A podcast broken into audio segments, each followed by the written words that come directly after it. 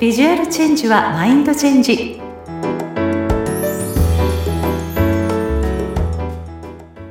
皆さんこんにちは。外見戦略コンサルタントの相原由紀です。さて今回のテーマは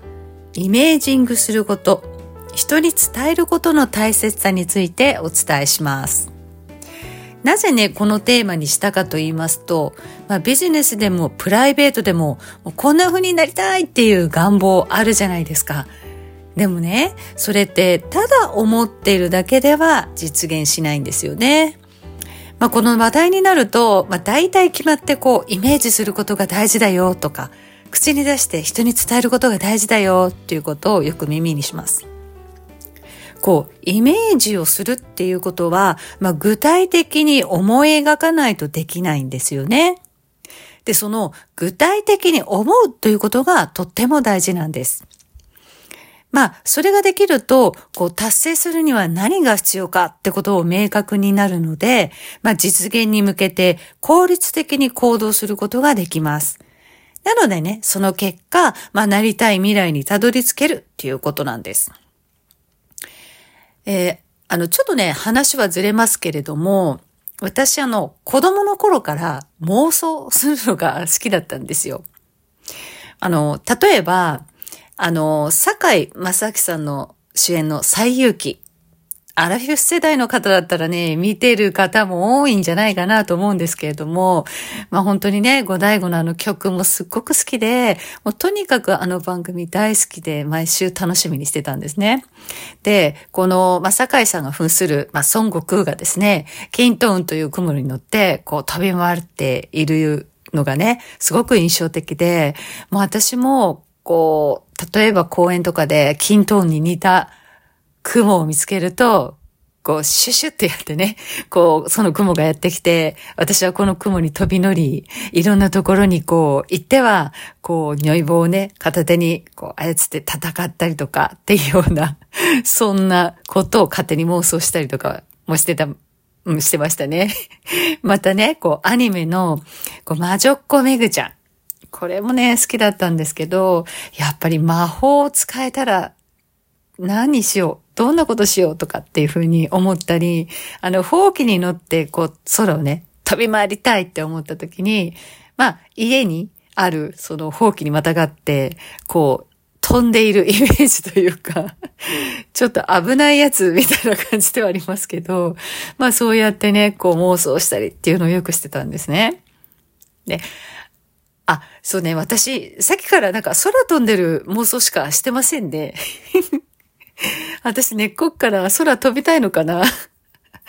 なんか、ね、ちょっといつかもしかしたら小型機に乗って、こう、本当に空を飛んでるような状況に、私、なってるかもしれませんね。まあまあ、そんな話はそれましたけれども、まあそのイメージングとちょっと妄想って同じなんじゃないかなってちょっと思ったのでお話ししてみました。まあ、こんな風に、まあ私幼少期からこう頭で映像化っていうのをよくしていてたので、こうイメージするっていうのは得意なんですね。でも自分がこうなりたいって思ったら、まずイメージして映像化して、そこに自分がこうなっているっていうのをすごく、あの、絵にすることができます。まあ皆さんもね、こう、イメージするっていうことをすごく大事にしていくのもいいと思いますし、またこう、言葉にして人に伝えるっていうのも、こう、実現する速度が早まる行動なんだそうです。まあ、こう口に出して、まあ、自分の脳にこう意識させると良いということを聞いたことがありますし、まあ、こう人に伝えるということによってこう必要なアドバイスをね、その相手からいただけたり、またこう出会いたいっていう人を紹介してくれたりしてもらえるっていうね、なんか不思議な流れが生まれるんですよね。で、まあ言葉にすることやイメージすることっていうのは難しくないですし、まあ簡単にできますよね。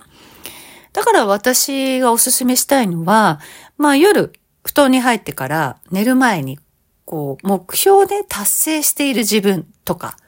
こう、祝福してくれている家族や友人の姿だとか、また、達成した後の、まあ、新たな環境にいる自分を頭の中で想像してみるっていうことを、まずやってみてください。あの、あまりね、そういうことしたことない方は、最初はちょっとぼんやりしてわかんないかもしれないんですけれども、こう繰り返ししていくうちに、はっきりとした映像をこう浮かべられるようになります。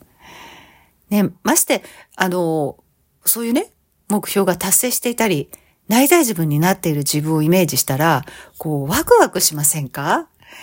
ね、その、あの、ワクワク感っていうのが、こう、脳にも伝わって、より強くそのイメージが、こう、刻まれるっていうことにもつながるんですよ。で、私なんかは、こう、例えば、ね、人生、いいことばっかりでもなく、時には不安になったりとか行き詰まったりするってことあるじゃないですか、誰でも。で、そんな時には、このワクワクする自分っていうのをイメージするようにしてます。で、その不安っていうようなね、気持ちが消えるまで何度も何度も繰り返し、そういうワクワクする自分をイメージしてきます。で、そのイメージを言葉で伝えられるように、あの、私もこう意識したりしているので、ぜひ、イメージがうまくできるようになったらば、じゃあそれを人に伝えていってみてはいかがですか？あの、実際に私はですね、このポッドキャストをずっとやりたいと思ってたんですよ。でも、手段、こうどうやったらこのやる、やれるのかっていう手段がわからなかったので、かれこれ2、3年ぐらい時が経っちゃったんですね。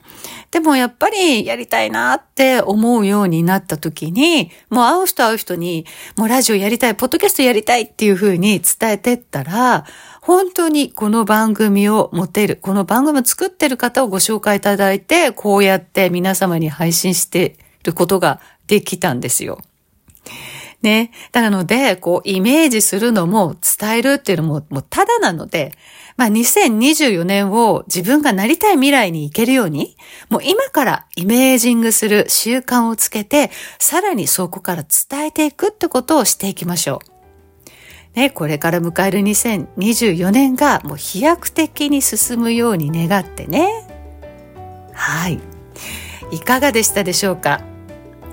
今回はイメージすることの大切さそして人に伝えることの大切さということでお送りいたしました次回はゲストをお迎えしての対談バージョンとなるのでお楽しみにそれではまた